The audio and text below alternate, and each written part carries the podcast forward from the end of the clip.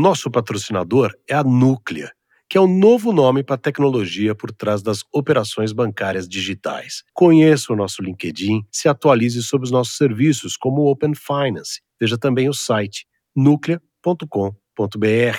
Núclea, conexão que gera valor. Salve, salve, senhoras e senhores, mais uma vez, sejam todos bem-vindos. Que legal estarmos juntos mais uma vez. Cláudio Zaidan, como vai o senhor? Tudo bem? Olá, Dan Stuba. Estou sabendo que a Califórnia nunca mais será a mesma. Nunca mais será a mesma. Estou numa cidadezinha chamada San Clemente, tem um pier maravilhoso, o pôr do sol. Eu tiro fo foto do pôr do sol todo dia, porque o sol se põe no mar, né, cara? E é lindo. Fantástico.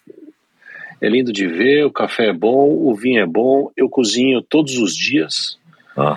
Adoro é, estar aqui. Essa mistura, como eu falo sempre, de natureza e uma certa inteligência que, que tem no ar de criação das pessoas, os lugares para ir. Acho um baita lugar para estar com as crianças, cara. E você por aí criando plantas no corredor, como está a sua vida? É, não, eu já disse que nascerão rios aqui. Haverá rios em breve correndo aqui atrás.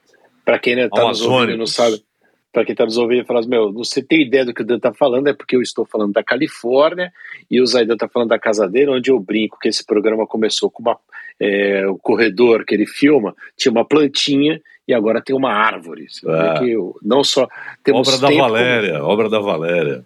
Grande Valéria. Olha só, hoje a gente vai ter um papo, eu acho maravilhoso, um papo esclarecedor, atual, interessante, com gente interessante. Vamos falar de diversidade no mundo corporativo, correto, Zaidan? Correto. Esse é um assunto que transcende o mundo corporativo. Né? É uma preocupação na escola, é uma preocupação no esporte, é uma preocupação na vida, né? nas, na, nas calçadas. Muitas vezes você não vê espaço para todos. E, e, no mundo corporativo não, não pode ficar só no papel, né? Não basta a lei. Exatamente, que a gente consiga essa diversidade no mundo todo, né? Como cada vez mais justo, mais acessível, é, com igualdade de condições para todos, sejam quais forem as condições e escolhas de cada um. Mas melhores que as minhas palavras são as palavras dos nossos convidados, que dessa vez, diferente dos outros programas, vão ter mais de um, né, Cláudio? Mais de um, mais de um. Temos a Ana Paula, temos o Reinaldo Bugarelli, temos a Ieda, a Ieda Pacheco Martim Coelho, só a gente que conhece tudo do assunto para explicar, para conversar conosco, para dizer quais são os desafios, quais as soluções já realizadas, quais as soluções buscadas. O papo vai ser muito bom. Para começar, antes disso, antes de eu falar, apresentar os convidados propriamente, a gente tem sempre esse canal de comunicação com os nossos ouvintes, que é o Instagram, né? O Isso Ninguém Vê, o V sem o E, então Isso Ninguém Vê, Isso Ninguém Vê, e você vai entrar no Instagram. A gente está ali, assim como também os programas anteriores, todos os programas em todas as plataformas de áudio. Correto, Cláudio? Ou é isso? É isso. Isso ninguém vê. Você não coloca o E depois do V, termina no V. Isso ninguém vê. Está lá no Instagram e o retorno está sendo fantástico, até porque os convidados são muito bons. Perfeitamente. O Zaidan que acredita que o Santos será campeão brasileiro não, este não, ano. Não, não, não, não, não, entrei, não entrei no estágio de delírio ainda. Né? é, vamos lá, vamos para os convidados. Se eu começar a falar de futebol, eu não paro mais, né, Ieda? Como é que eu faço? Eu te apresento, você se auto-apresenta, como você prefere? Seja bem-vinda. Posso me apresentar Oi, aqui. Oi, Zaidan. Oi, Dan. Prazer.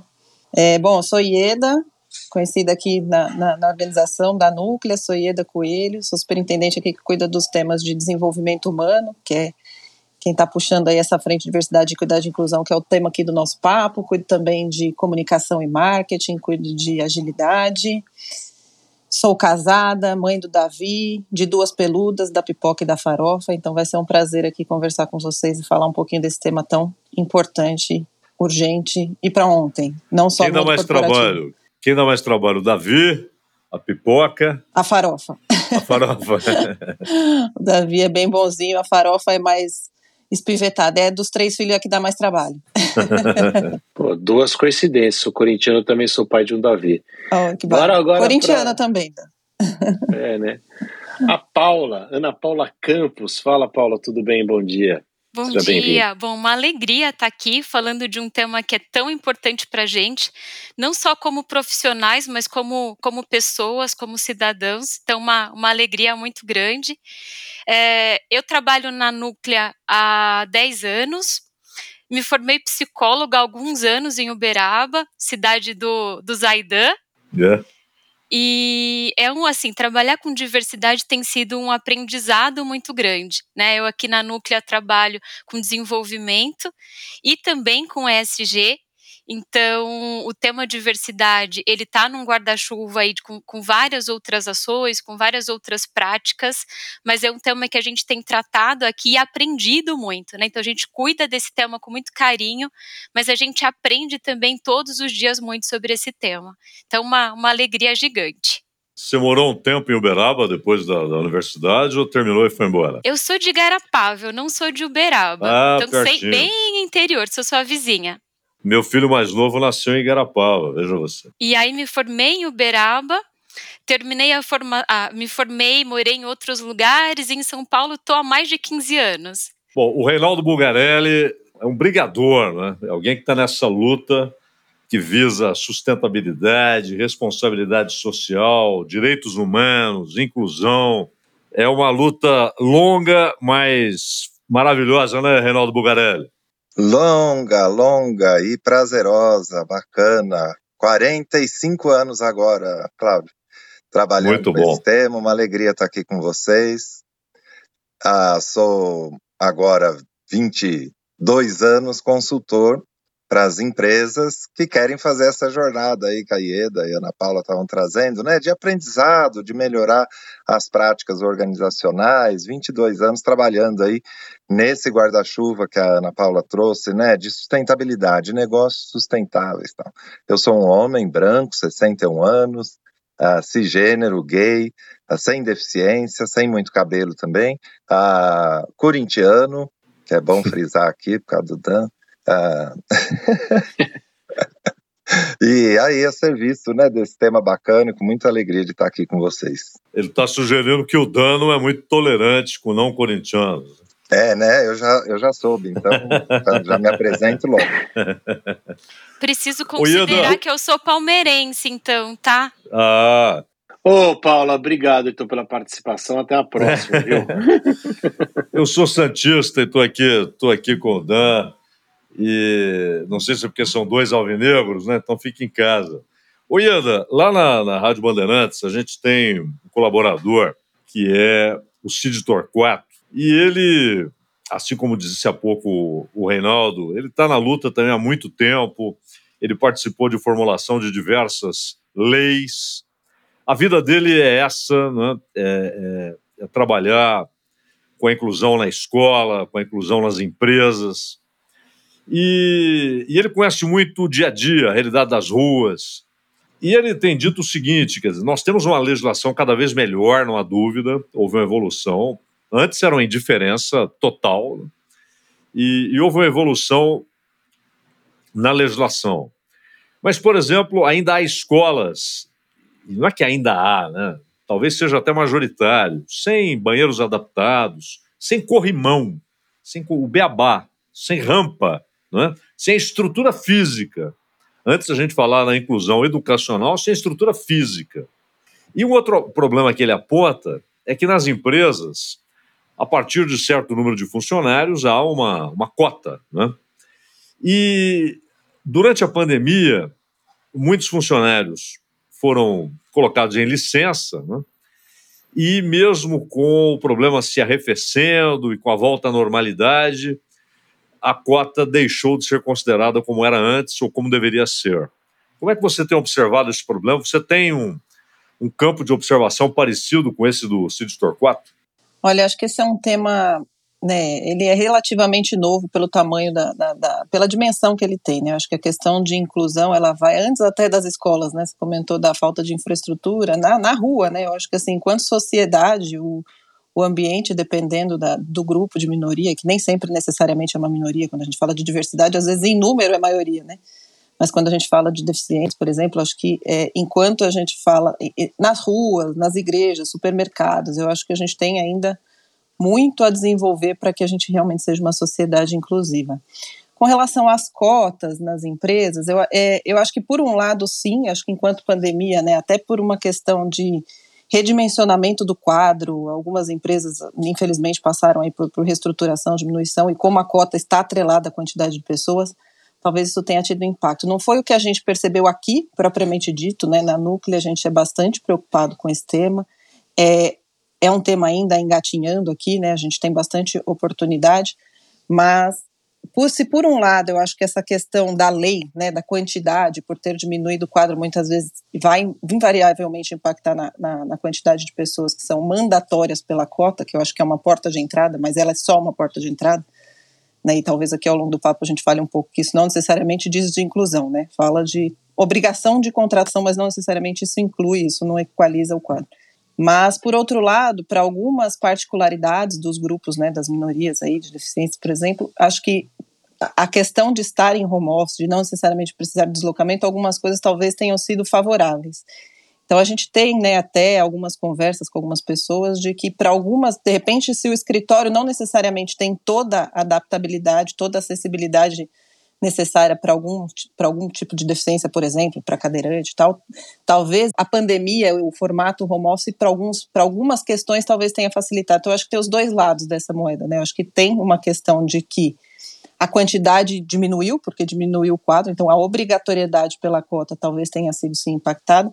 Por outro, eu acho que permitiu, inclusive, pluralidade, contratar pessoas de outras regiões, trazer diversidade de ideia, de público, de, de culturas, né? Então eu, eu acho que tem os dois lados dessa conversa, mas é uma sensibilidade, né? Isso não é com fato em dados, é com fato em, em conversas de profissionais que a gente tem aqui de recursos humanos também. Reinaldo, Ana, enfim, quem ficar à vontade, por favor, é, já sai falando, respondendo aí. A gente estava comentando que eu vim para Califórnia e assim que cheguei ao aeroporto aqui, no aeroporto de Los Angeles, ah, vamos no banheiro, não sei o que lá, e já era um, um banheiro, é, você tinha você tinha para homens, tinha para mulher e você tinha para o, o, banheiro sem gênero, né? Não sei nem qual seria o termo correto, mas assim, para quem quiser, né? Percebi que ao, no, nos lugares, quando havia escolha, por exemplo, de um banheiro, era esse banheiro que tinha. Em todos os lugares, de maneira absolutamente normal, acessível, tranquila.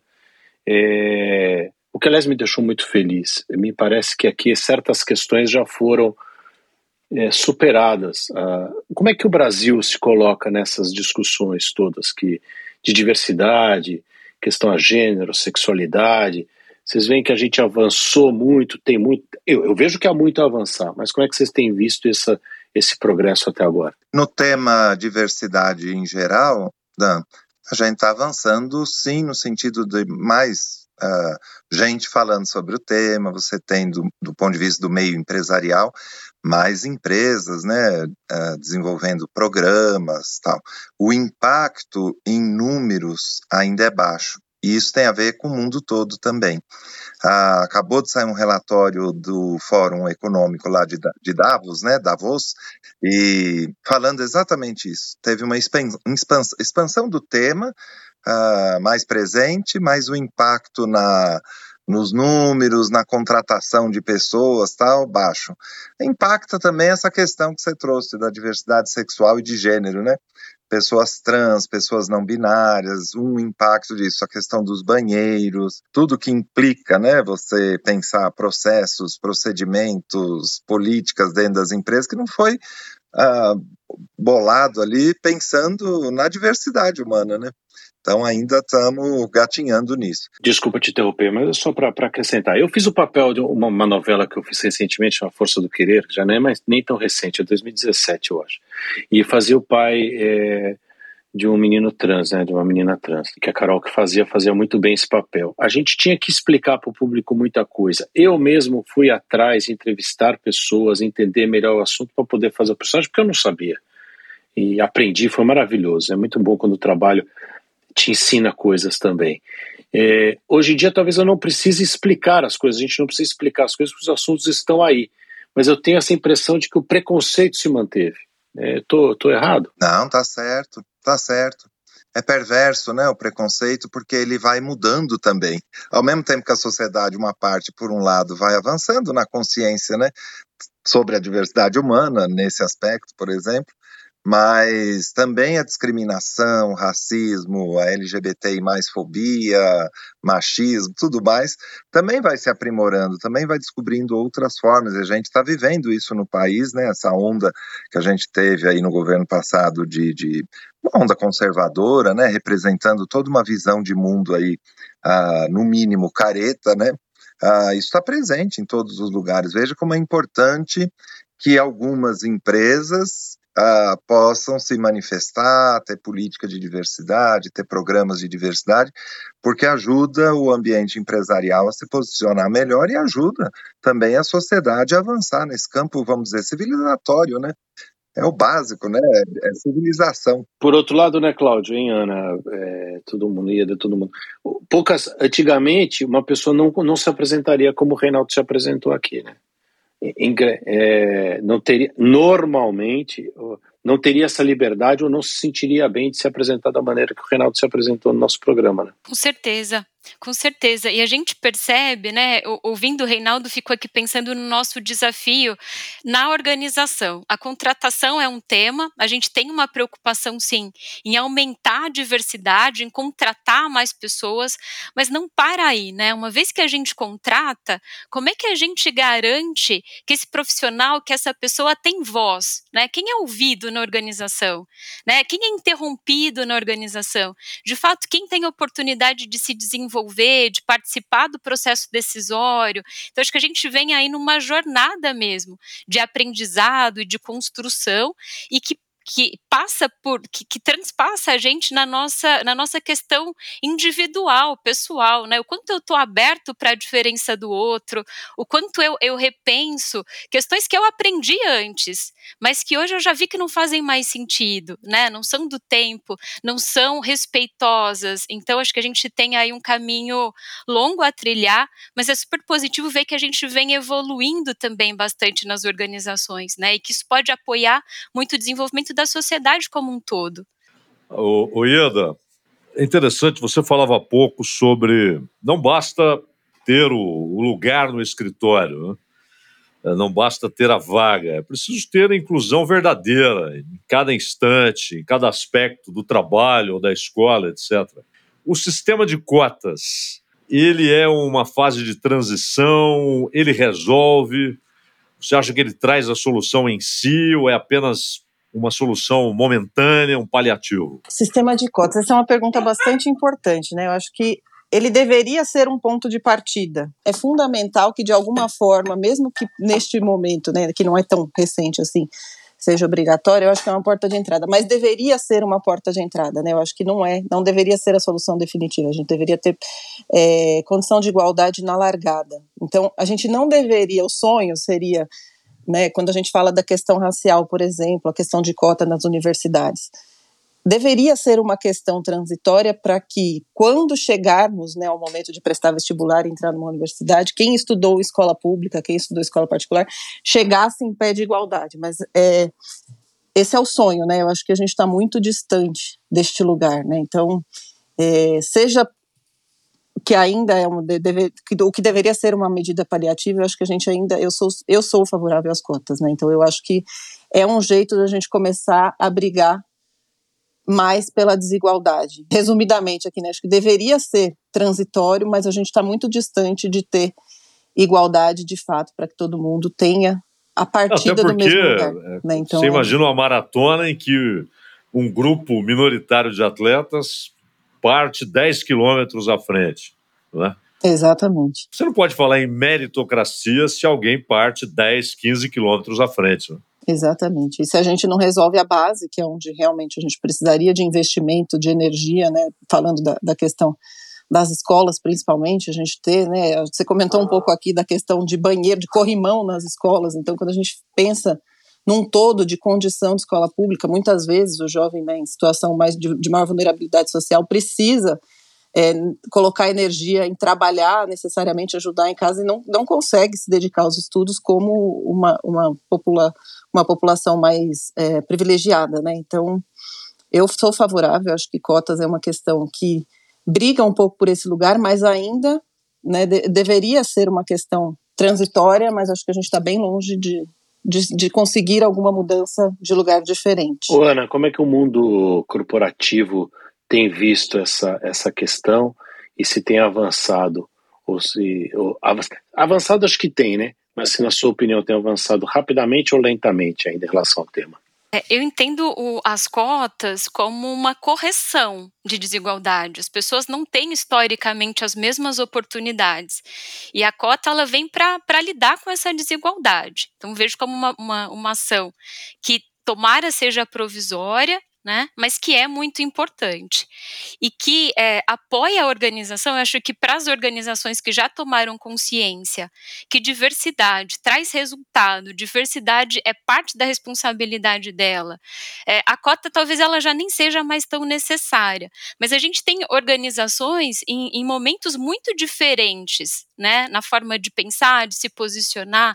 Então a cota é necessária. Eu acho que a gente vem sim evoluindo. É, se é rápido, acho que não. O Reinaldo deve ter mais aí pelo tempo e pela bagagem dele, mais como contribuir, então acho que não é rápido, porque passa por uma mudança que é pessoal. Eu preciso de autoconhecimento também, para de fato trabalhar a inclusão, né? Para de fato promover a inclusão na organização. Então a gente, é, há pouco tempo a gente construiu com, a, com o apoio do Reinaldo uma política de diversidade. Né, para que fique muito claro o que a gente não tolera, o que para a gente é importante. Então, construímos a política e ela vai nortear, né? Além de todas as ações de desenvolvimento, a gente tem a política como um norteador. Mas a gente precisa das pessoas vivenciando isso no dia a dia. Né? Não adianta isso ser uma fala do DH, isso ser uma fala das lideranças. Então, acho que isso passa por desenvolvimento pessoal também, enquanto pessoas, enquanto seres humanos. E a cota, ela ataca vamos dizer assim, né, do, dois aspectos. Um é esse que a gente falou, da desigualdade. Então, como é que eu ponho para dentro pessoas que aparentemente, segundo o perfil que a gente desenha para as vagas no mercado de trabalho, estariam com outras uh, qualificações, né? E, e, aí você força um pouco a barra para você ter o que é o papel de uma empresa, desenvolver pessoas. Mesmo que você traga lá, se a gente está falando de escolaridade, é um aspecto da desigualdade que a, o elitismo nosso né, faz com que você queira, por exemplo, só gente de faculdade de primeira linha. Isso gera desigualdade. E é elitismo, não é um problema de competência, é um problema do elitismo. Mas o outro aspecto também que é interessante, ver que cota é meio, não é fim. E ele é um meio de aproximar a empresa de gente muito talentosa. Nós estamos falando, no caso, de uma, uma das cotas, que só tem duas para o mercado de trabalho, uma para jovens que é mundial, né, um desafio mundial aí de colocar jovens para dentro do, da empresa, o primeiro emprego, e a outra é para pessoas com deficiência. Tem gente muito talentosa nesse meio, então cota também serve para lidar com a diferença, vamos dizer assim. Só porque a pessoa tem deficiência, às vezes é altamente qualificada, ela não está no mercado de trabalho por conta do espaço, da, da estrutura, as paredes, né, os processos, os procedimentos, as pessoas no RH não sabem entrevistar uma pessoa com deficiência visual, auditiva, às vezes até física também, a bola lá, às vezes um jeito de fazer entrevista que a pessoa não tem nem condições de acessar ali aquele espaço, aquela sala, às vezes faz alguma dinâmica também, só pensando num tipo humano único. Você vê, o problema está na sociedade, óbvio, a desigualdade, mas também está nas empresas. E aí a cota é um meio de você colocar o assunto na mesa e enxergar essas duas questões. Nós estamos preparados para ajudar a enfrentar a desigualdade e os motivos dessa desigualdade, que é o racismo, machismo, eu chamo as ideologias da discriminação para generalizar aí todas essas. E o outro lado, a diferença. Vamos dizer, a diferença em relação a um padrão dominante.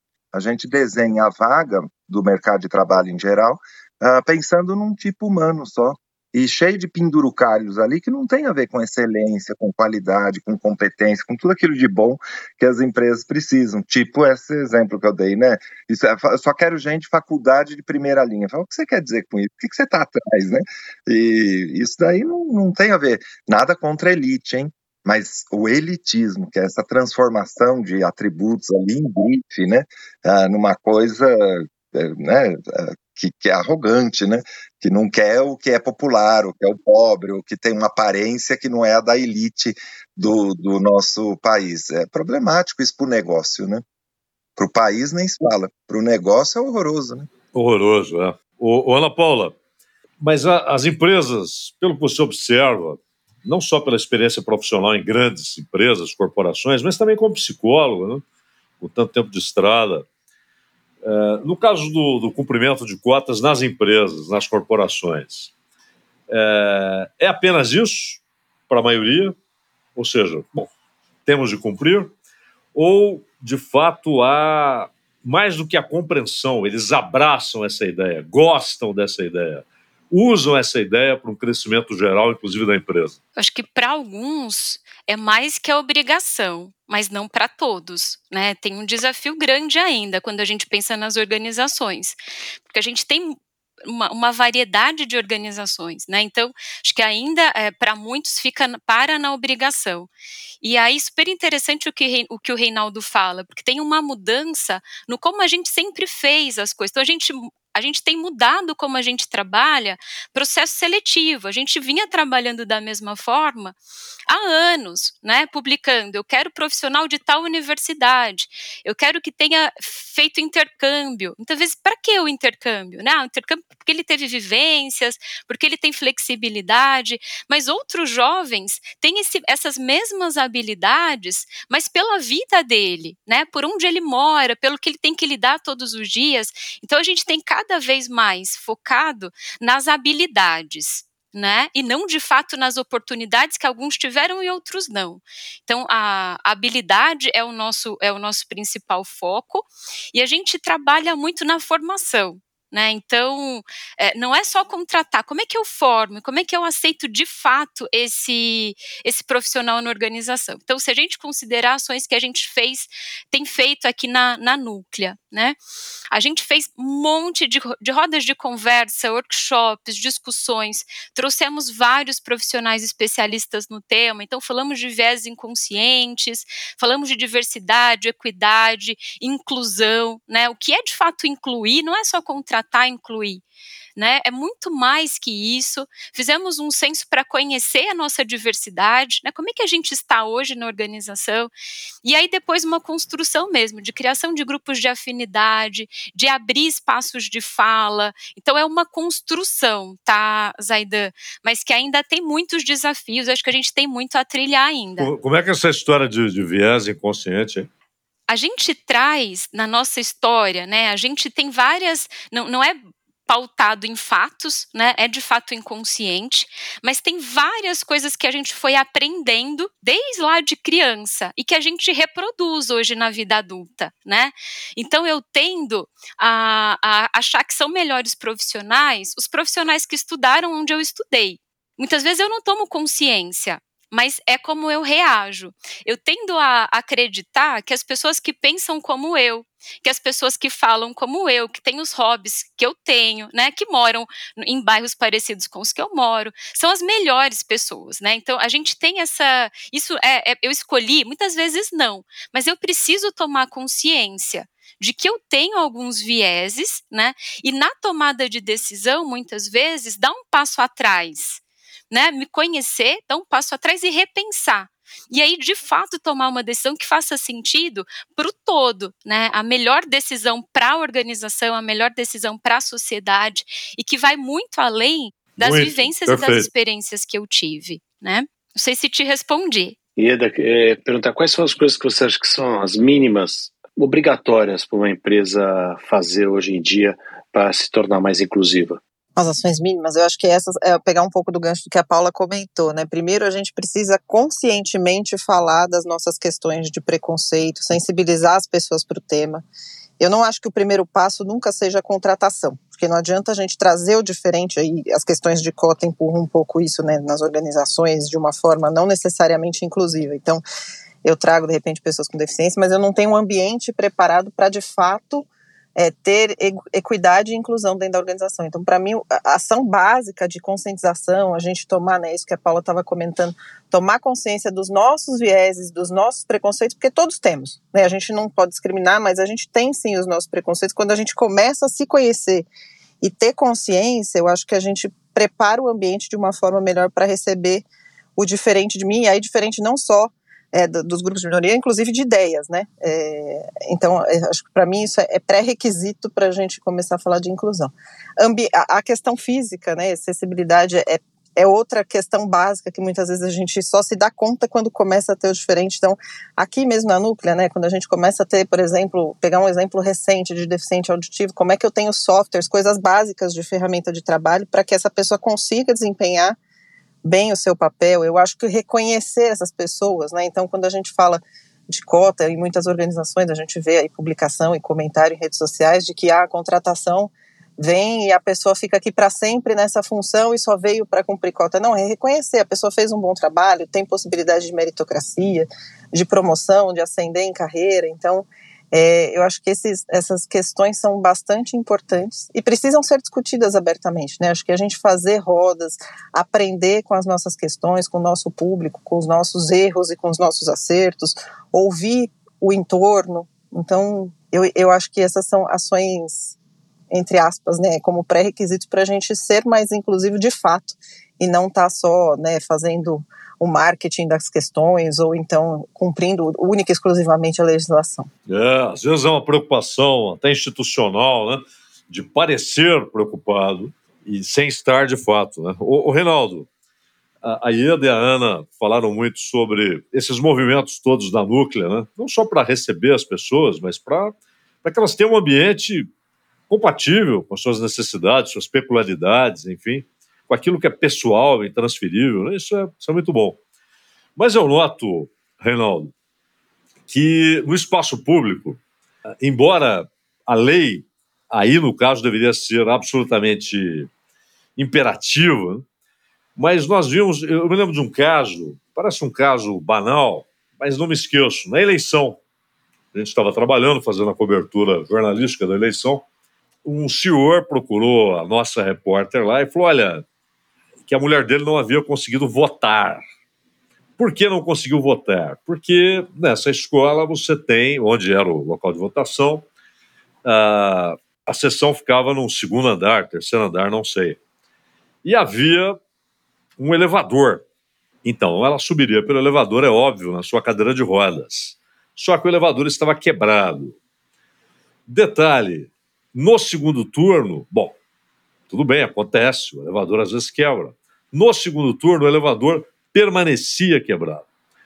Isso expressa uma indiferença, uma, uma negligência, um não importa, né, vire-se. Uh, isso que parte do poder público, esses exemplos nefastos do poder público, contaminam a sociedade, dificultam a conscientização, Reinaldo? Toda, toda, toda razão. E contamina tudo, né? Contamina tudo. É uma cultura, por isso que a gente está falando, o aprendizado aí, né, com a núclea, já dá para apontar duas coisas. Uma que a gente está inserido nesse círculo vicioso, né? Esse aspecto cultural aí que determina o, a, a, maneira como a gente olha para a diversidade humana, para as pessoas, para então a gente precisa sair desse círculo vicioso. Então você vê na fala da Ieda, está presente essa coisa. Como é que eu quebro esse círculo vicioso? Porque, ah, por que, que não tem gente aqui? Porque na sociedade não tem. É, é um círculo, precisa quebrar quebrar. Onde que quebra o círculo? É um círculo. Qualquer lugar que você fizer a entrada nele ali, você já está ajudando a quebrar essa questão. E o outro aspecto, assim, vamos confiar nas pessoas, né? Uh, na medida em que você põe para dentro, na medida em que você põe o assunto na mesa, na medida que está ali, todo mundo participa da construção da solução, né? Então, uma situação dessa passa exatamente essa mensagem. Nós somos indiferentes e somos mesmo indiferentes às diferenças e as desigualdades. O, o tema da valorização da diversidade é exatamente isso. Como é que a gente se ajuda a deixar de ser indiferente a, a esses dois aspectos? Diferenças nós não somos todos iguais, um anda, outro não anda, um fala, outro não fala, um escuta, outro não escuta, e como é que a gente uh, lida com as desigualdades. A desigualdade aí que a gente está falando a transformação de características em motivo para essas desigualdades. Não é uma desigualdade tradicional lá que a gente fala, não, mas desigualdade sempre houve, vai ter, não sei o isso é assunto de esquerda, de direita, de coisa.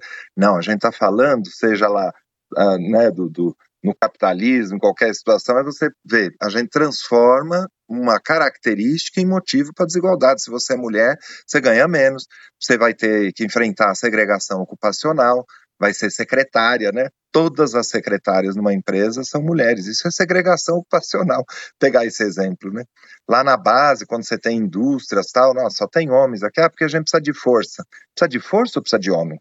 precisa de força. Então, foco na força, né? Porque é óbvio que dá para ter mulheres ali trabalhando, enfim, isso tudo é a transformação dessas características, aquelas que a gente elege, de novo, do ponto de vista, vou chamar, cultural, uh, ah, para, né, em, em motivo para desigualdade. Desigualdade um aspecto, para violências de todo tipo, a desigualdade entre elas, né? entre as muitas violências que a gente submete. Não ter acesso a emprego, aos, às melhores posições do mercado de trabalho, é uma violência.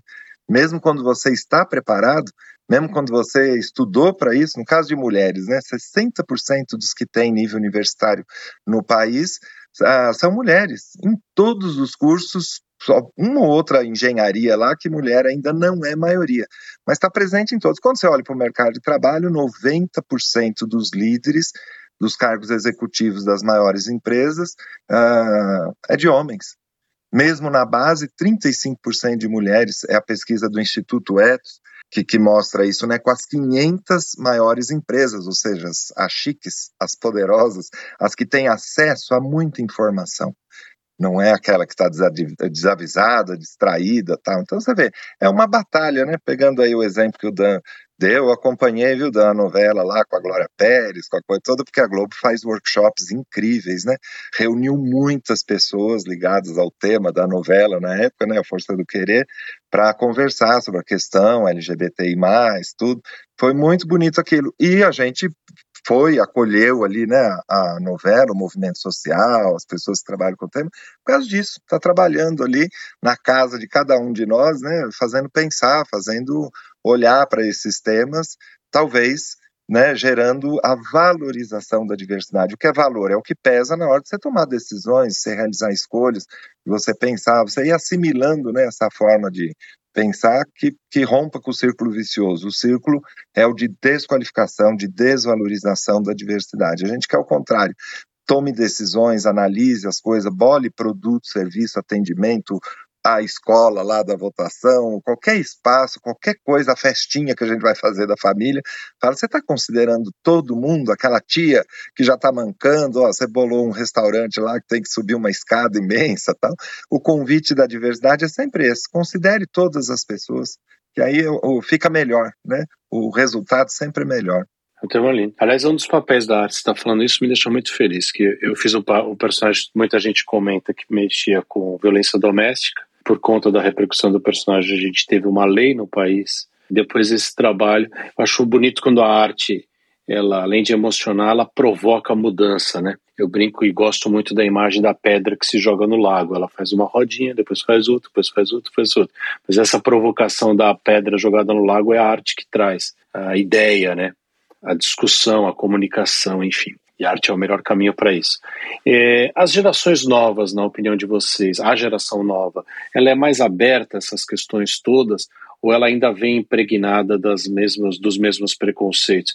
É, eu, eu fico correto em imaginar que a geração mais nova é mais aberta a todas essas questões do que a geração mais antiga, ou isso é uma isso está errado, não é, não é bem assim. Eu posso tentar começar aqui. Eu, a minha sensibilidade né, tem bastante criança aqui na família, é, de diversas idades. Eu entendo que esse é um tema mais em pauta para essa geração do que era para as anteriores, para a minha, por exemplo. Eu, se eu pegar a minha infância, eu não me lembro em momento nenhum de se falar do diferente, de provocar essa reflexão.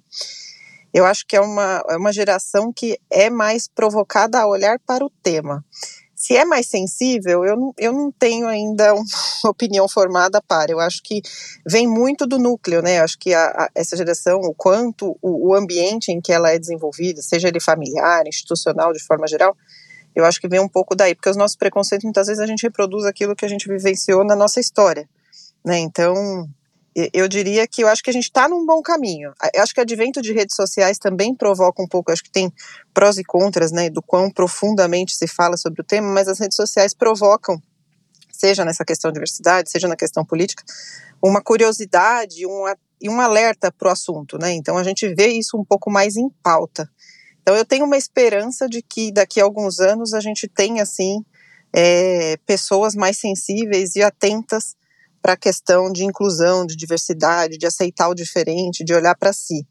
Mas eu, eu acho que a, eu não percebo isso diretamente nas ações. Eu percebo muito mais uh, o assunto estar sendo falado, sabe? Assim, eu acho que eu, eu não me lembro na minha história, nem na adolescência, de a gente falar tanto dessas questões LGBT, racial, questão de, né, de, de deficiência. Imagina, na, se eu pensar na minha história das escolas por onde estudei, estudei escola pública até o ensino médio, não tinha prática deficiente, não me lembro de nenhum nas salas que eu estudei, né? Negro sim, mas também não eram maioria. Então, eu acho que hoje se olha um pouco mais para isso. Eu pego né, a sala do, dos sobrinhos, por exemplo, tem uma criança autista, tem uma criança é, cadeirante. Eu não me lembro na minha história de ter. E, e os sobrinhos estudam em escola particular também, né? Então, talvez seja um dado. Mas é, não me lembro na minha história de ter visto isso. Então, acho que eu, eu tenho esperança. Acho que teremos boa, boa, colheita daqui a uns anos. Eu tenho essa percepção também, e aí tem um, um, fato, né? A gente percebe que eu ouvi muitas vezes, participando, sendo entrevistada, a pergunta: você quer engravidar? Quer ter filhos? Que é uma pergunta que pega muito no nosso feminino, né? Por quê? Porque eu vou ficar, vou de repente tirar a licença, vou ficar um tempo afastado. Para os jovens hoje, essa pergunta ela não é aceita, né? Então, se a gente é, for entrevistar uma, uma pessoa mais jovem, ela vai te questionar. Mas qual a importância disso, né, para a posição, para o que eu vou fazer na organização?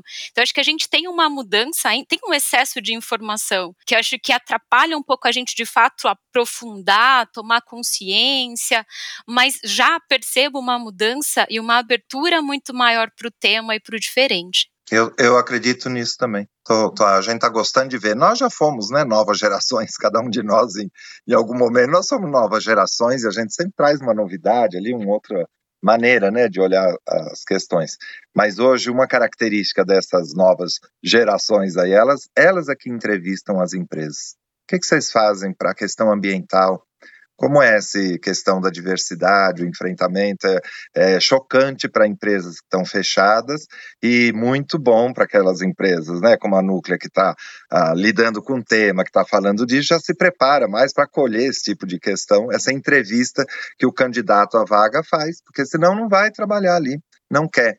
Claro que aí essas pessoas, a tal da nova geração, ela vai está no mesmo planeta. Então, nós vamos conviver dentro dessas estruturas que foram pensadas noutra época, de novo, paredes, processos, políticas, procedimentos, posturas que foram pensadas noutra época, que estão ali com mentalidades que não valorizam a diversidade e alimentam o círculo vicioso que eu falei. Então, é, esse é o cuidado, né? Como é que a gente aproveita essa energia das novas gerações também com outro cuidado, não jogue nas costas das novas gerações. Eu já vi empresas jogando fora juventude, uh, as pessoas mais velhas, né?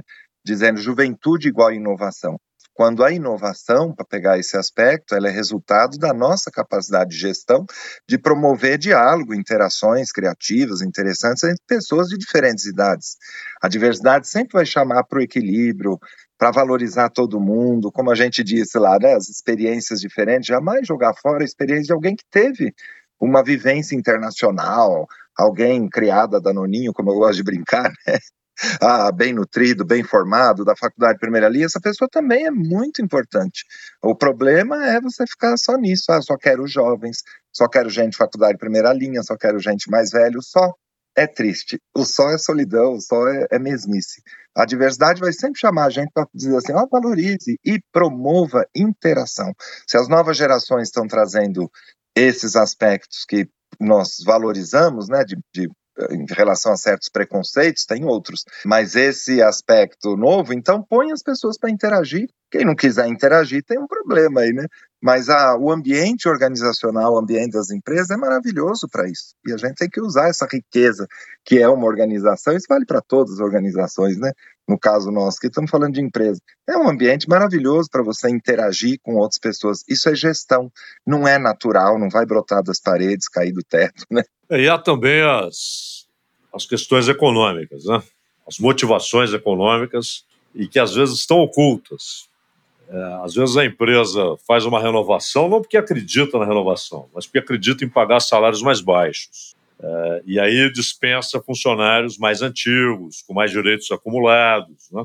E, e isso num país que tem um salário mínimo inferior ao de Honduras, El Salvador, Panamá, Bolívia, Paraguai. A coisa é brava. E assim como o Reinaldo falou do jovem que chega lá e ele entrevista a empresa, né? Não, se não for assim, eu não quero mas também é uma minoria né, que pode se dar o luxo de dizer: não, aqui eu não quero trabalhar. A grande maioria precisa trabalhar. Né? E, infelizmente, não, não pode fazer é, as, as, escolhas dessa maneira. Aparece a vaga, ele precisa pegar a vaga, precisa sobreviver.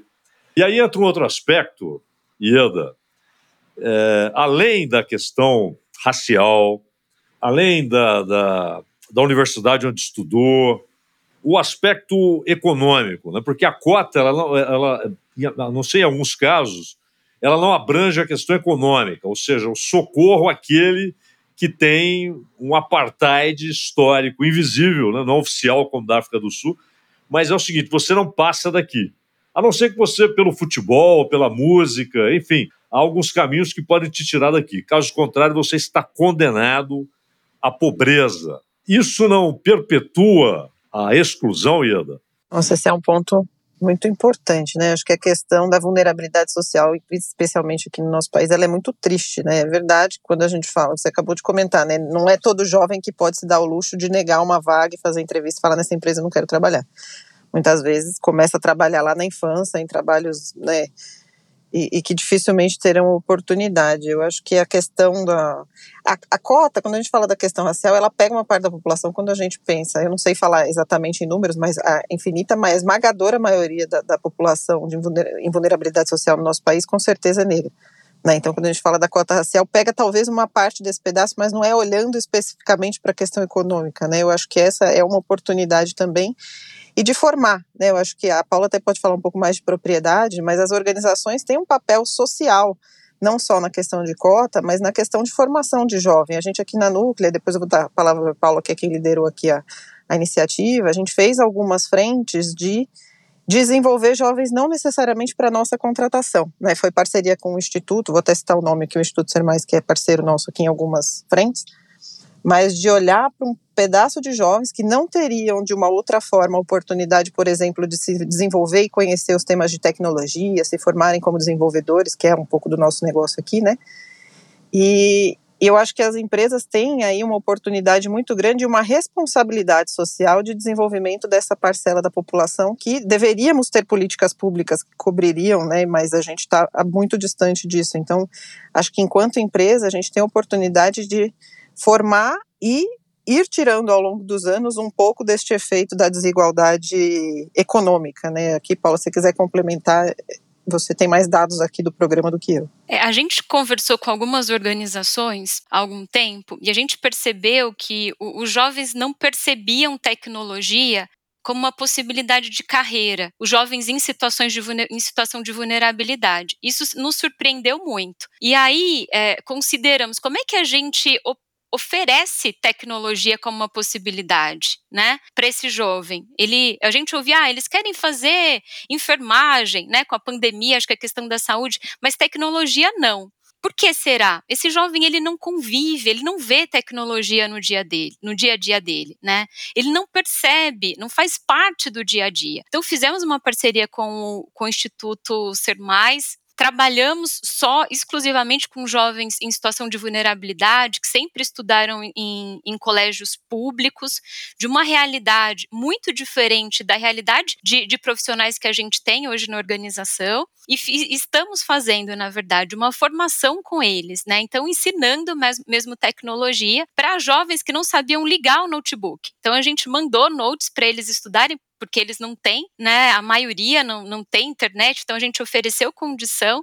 A maioria não sabia ligar. E hoje a gente viu, assim, meses depois de projeto, eles apresentando trabalho onde eles já programaram, né? É pouquinho, é um, é um, é, mas é, é algo que pra gente, assim, é super gratificante, né? É uma emoção participar. E a gente teve o cuidado aqui de não só custear a formação, a gente quis participar da formação. Então, nossos principais técnicos foram dar aula para esses, esses jovens, foram ensinar, foram fazer tutoria, né?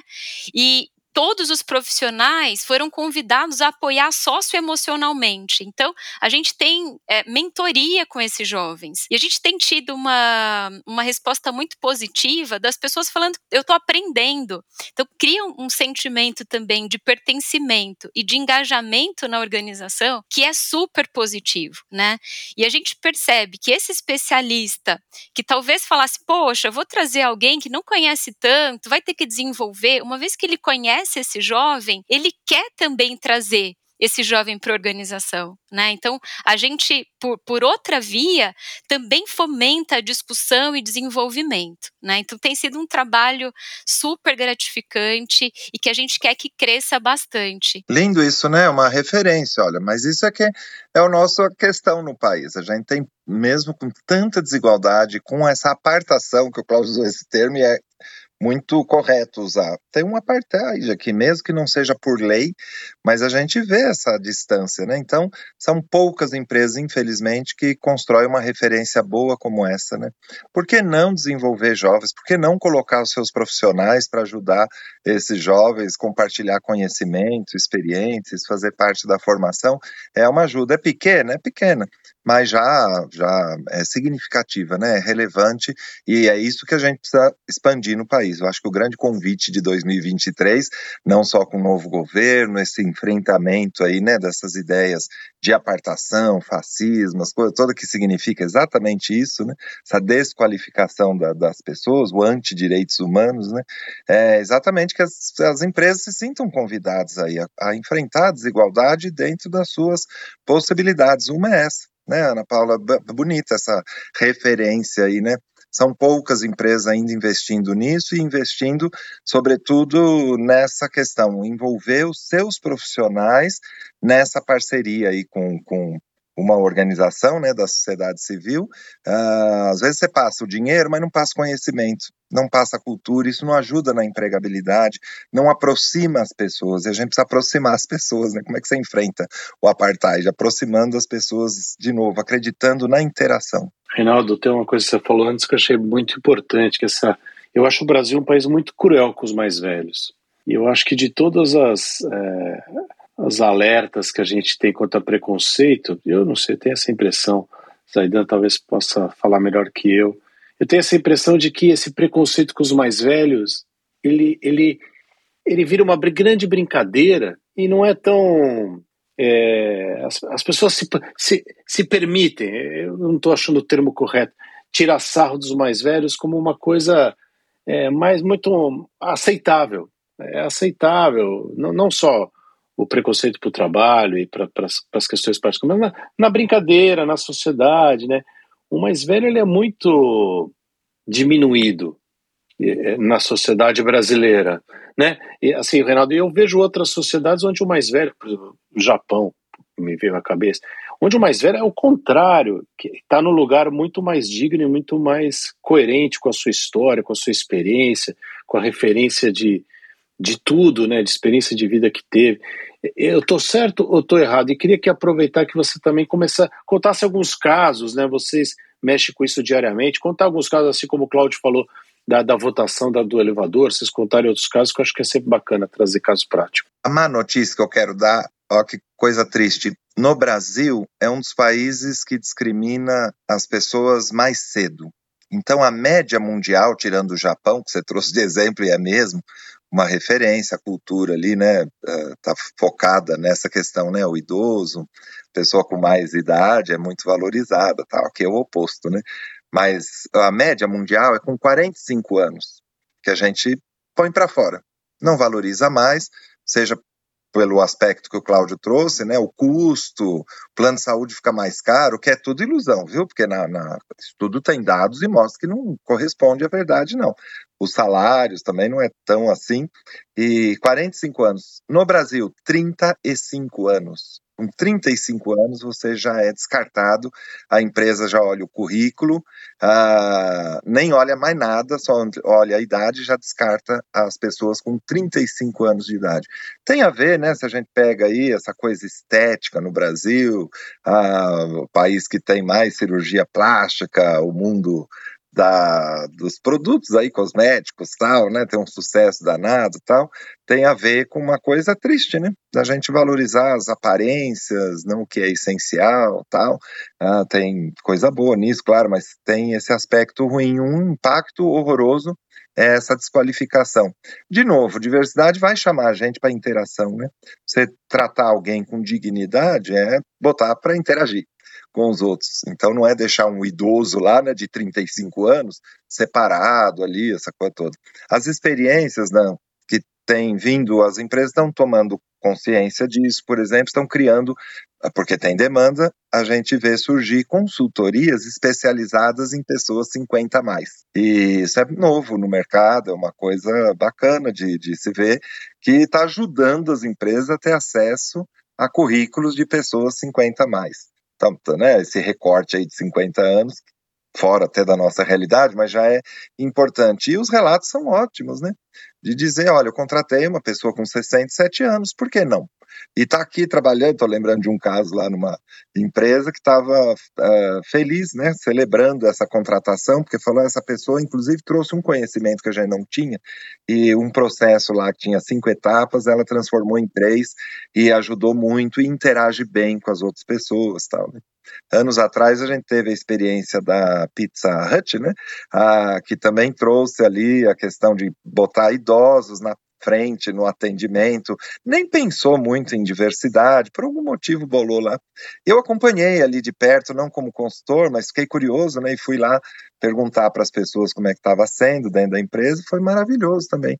E ali esses mitos, essas pessoas vão faltar muito, é o contrário do ponto de vista de produtividade, não teve esse impacto no plano de saúde, não teve o impacto de absenteísmo, né, a falta, a ausência, as coisas, pelo contrário, é a turma que mais estava fiel ali. Então tem muito mito nisso, com pessoas com deficiência a mesma questão, mulheres grávidas, só de você ser mulher já é como a Ana Paula trouxe, né, já te pergunto, você vai engravidar?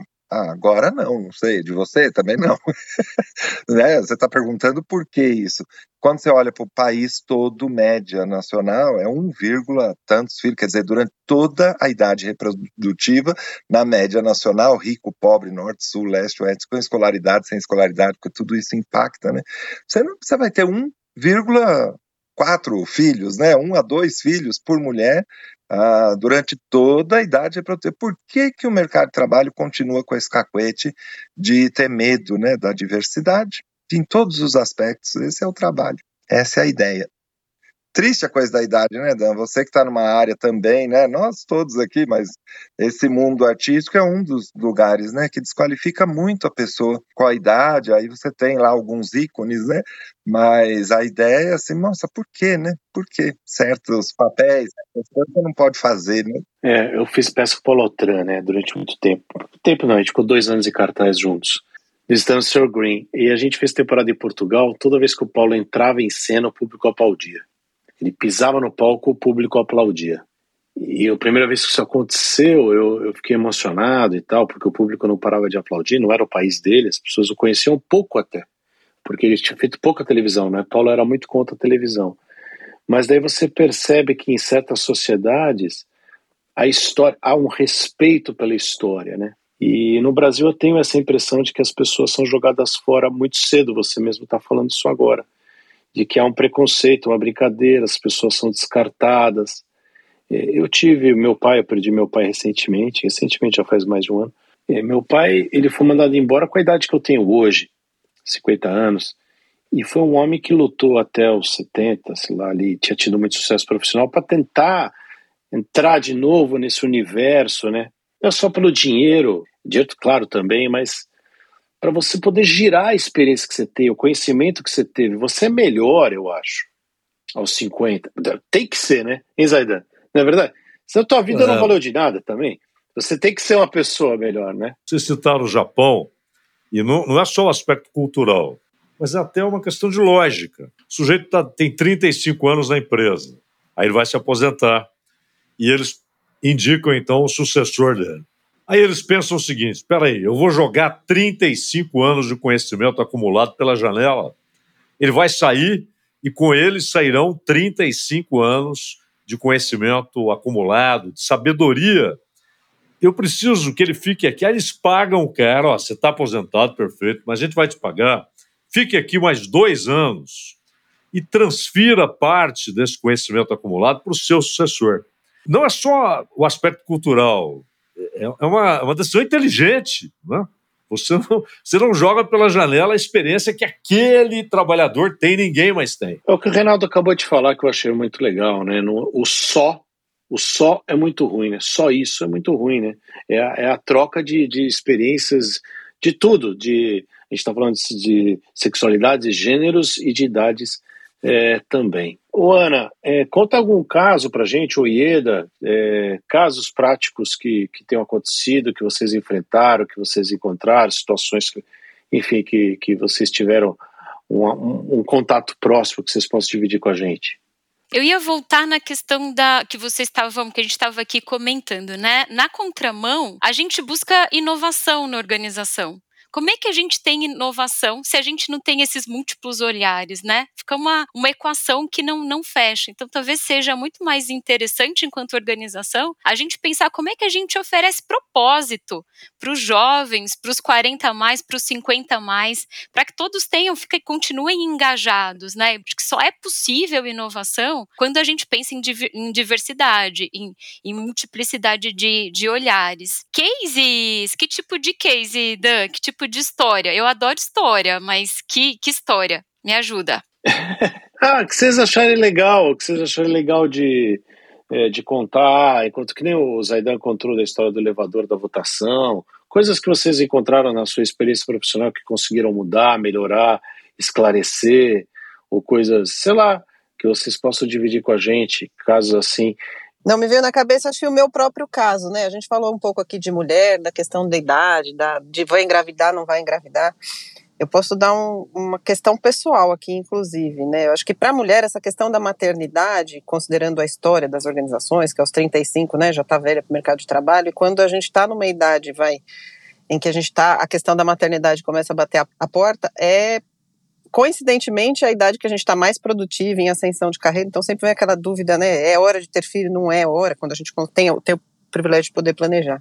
E eu posso dar assim uma questão pessoal em pandemia, né? A gente aqui na Núclea foi todo mundo trabalhar remotamente. Eu engravidei no começo da pandemia, engravidei em maio.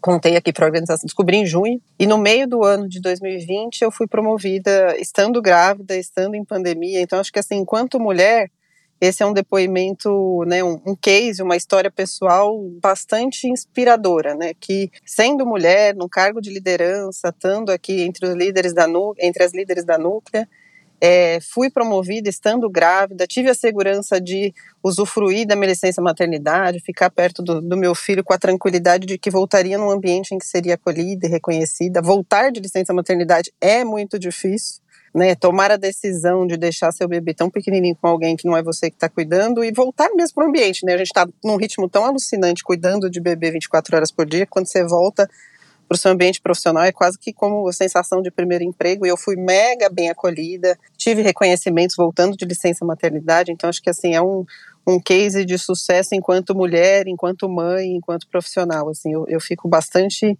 feliz e, e orgulhosa de estar numa organização que que eu pude ter o privilégio de ter o meu filho e voltar e continuar sendo reconhecida e com um propósito é, alinhado ao da companhia. Né? O, o, entrevistador, ele tem um papel que às vezes até é subestimado, mas que é muitas vezes decisivo. Né? Então, é, há muitos casos, por exemplo, que a gente sabe que o sotaque, ou como disse o, o, o Bugarelli, a, idade, né? a idade já deixa o entrevistador... Hum, está muito velho tal.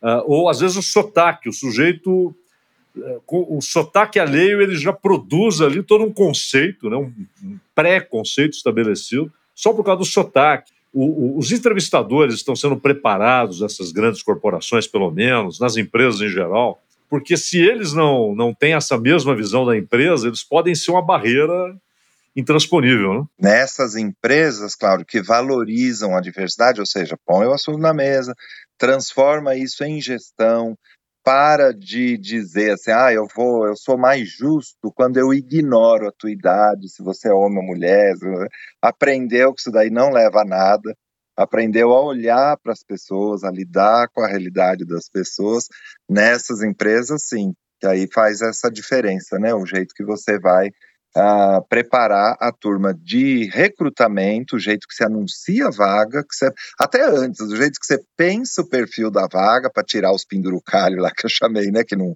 tem nada a ver, que não acrescenta nada para a vaga, nem para a empresa, nem para a área, para nada, ah, muito menos para a sociedade. Aprende a divulgar melhor as vagas, até a imagem, a foto, a linguagem, o masculino, o feminino, enfim, e, e aprende a entrevistar entrevistar a diversidade humana, porque é gente, né? Que é essa questão, né? A mudança de paradigma. E eu sou mais justo não ignorando as pessoas, né? Independente de ser homem ou mulher, fala, como assim independente? O que você quer dizer com isso, né? É, botando melhor esse foco para dizer o que você quer dizer, né? Quando diz que ah, para mim tanto faz se é homem ou mulher, fala, não, a, gente gosta de gente, portanto a gente gosta de diversidade.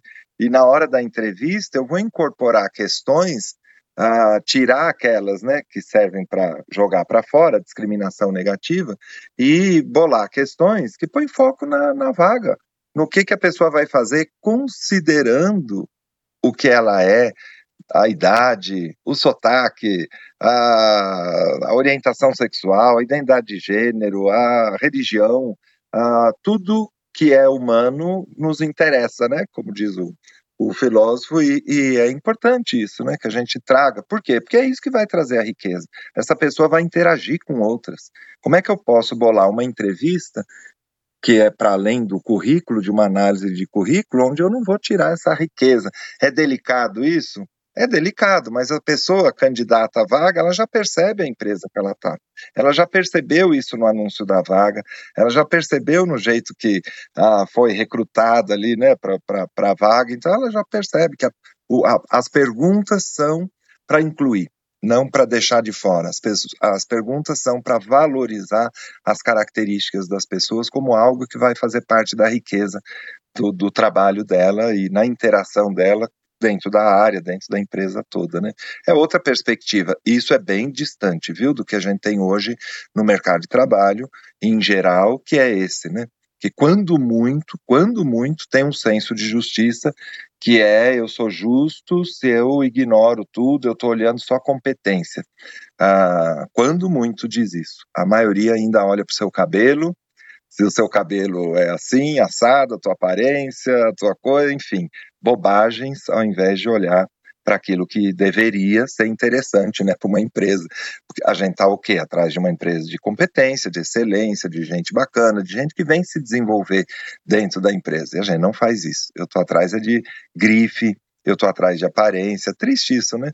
Mas é essa, o, esse é o mundo que a gente construiu. Quando você olha aquele dado que eu dei, 90% de homens em cargo executivo, 35% de mulheres na base, mesmo na base, né? Quer dizer, não é escolaridade que explica, não é coisa nenhuma questão de competência tal, são outros fatores que estão determinando aí o jeito que a gente lida com a vida.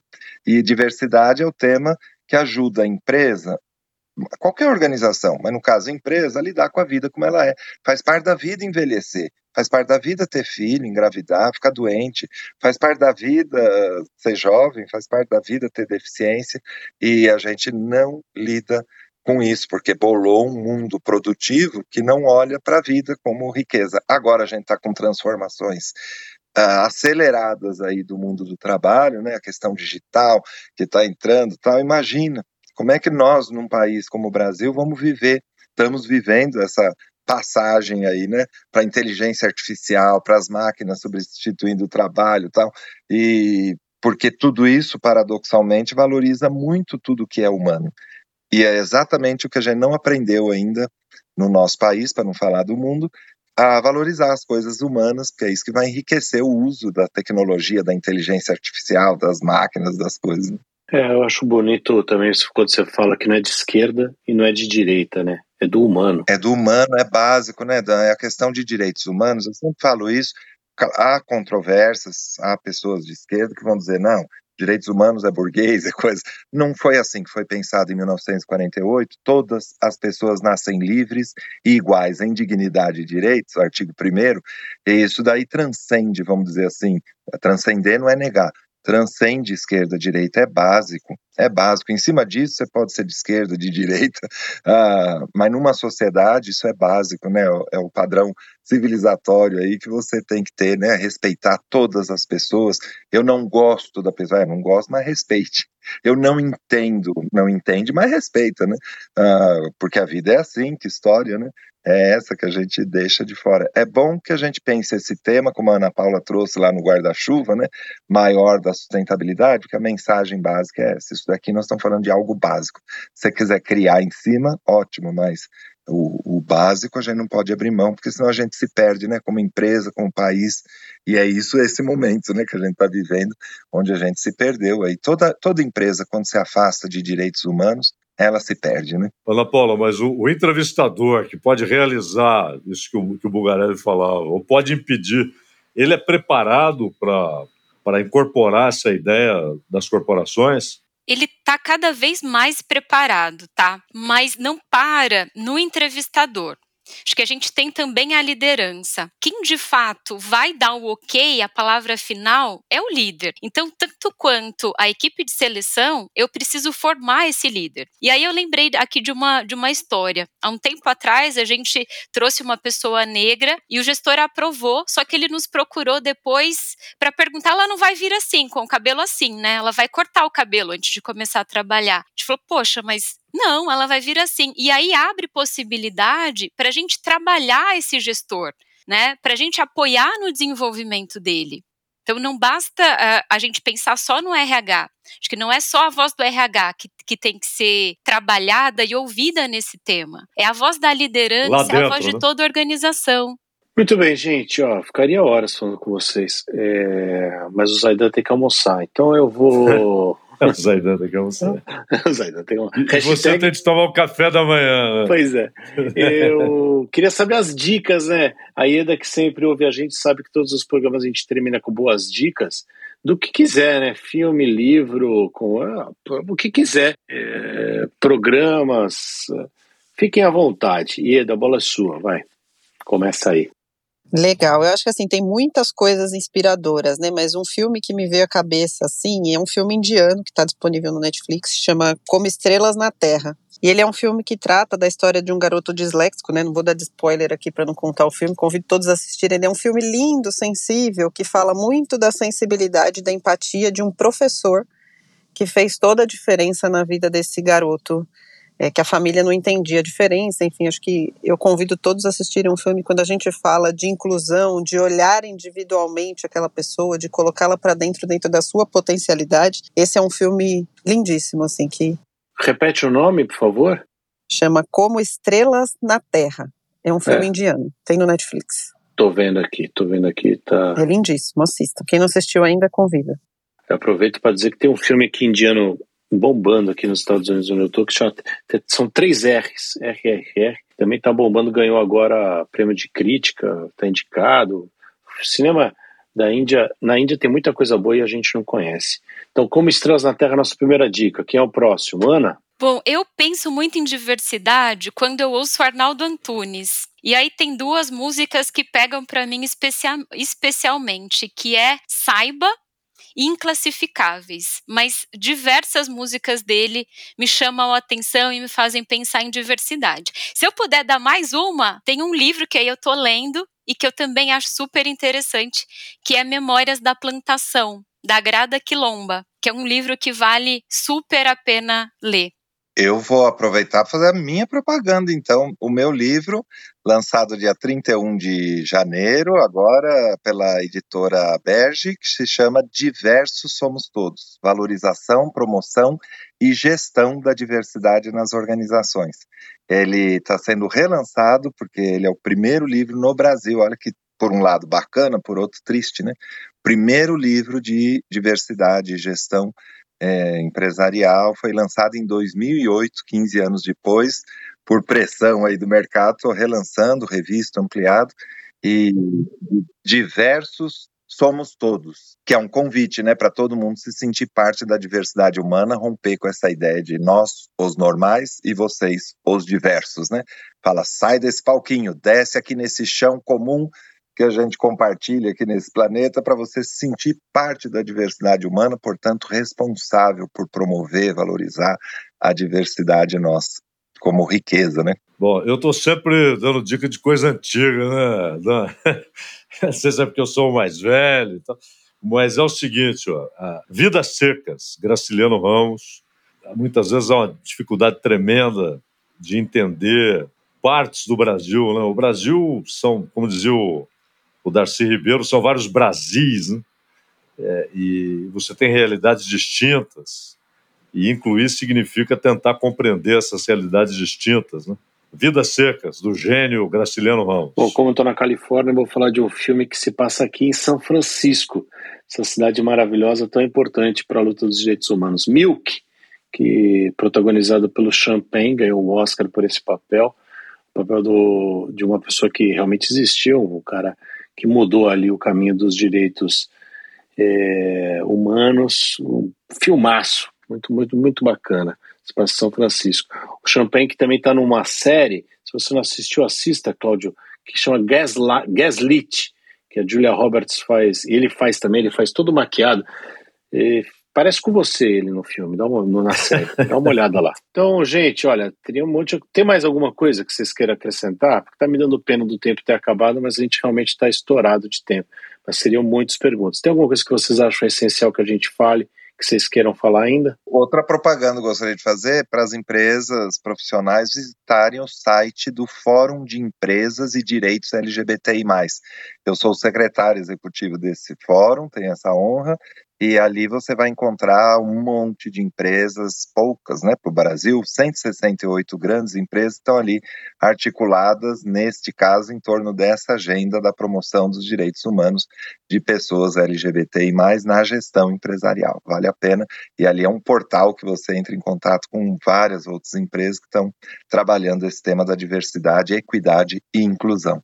Eu quero agradecer, foi uma alegria estar com vocês falando sobre esse tema. Então, só agradecer, Zaidan, Dan, muito bom, obrigada. Muito bom, Ana, obrigado. Valeu, a gente que agradece. Eda, obrigado, viu? Não, foi um papo ótimo, é realmente um assunto apaixonante, delicioso, cheio de nuances, é, realmente dá para fazer, como diz o Reinaldo aqui no evento interno, dá para fazer uma rave para falar de, de diversidade, mas foi uma delícia, obrigada a todos. Valeu, gente. Então, muito obrigado. Continue com a gente no Isso Ninguém Vê, no Instagram Isso Ninguém Vê sem o último E, ou e nas todas as plataformas de áudio você baixa não só esse programa, mas todos os outros que a gente já fez. Valeu, Cláudio, até a próxima. Um abraço, Dan. Valeu, gente. Tchau, tchau.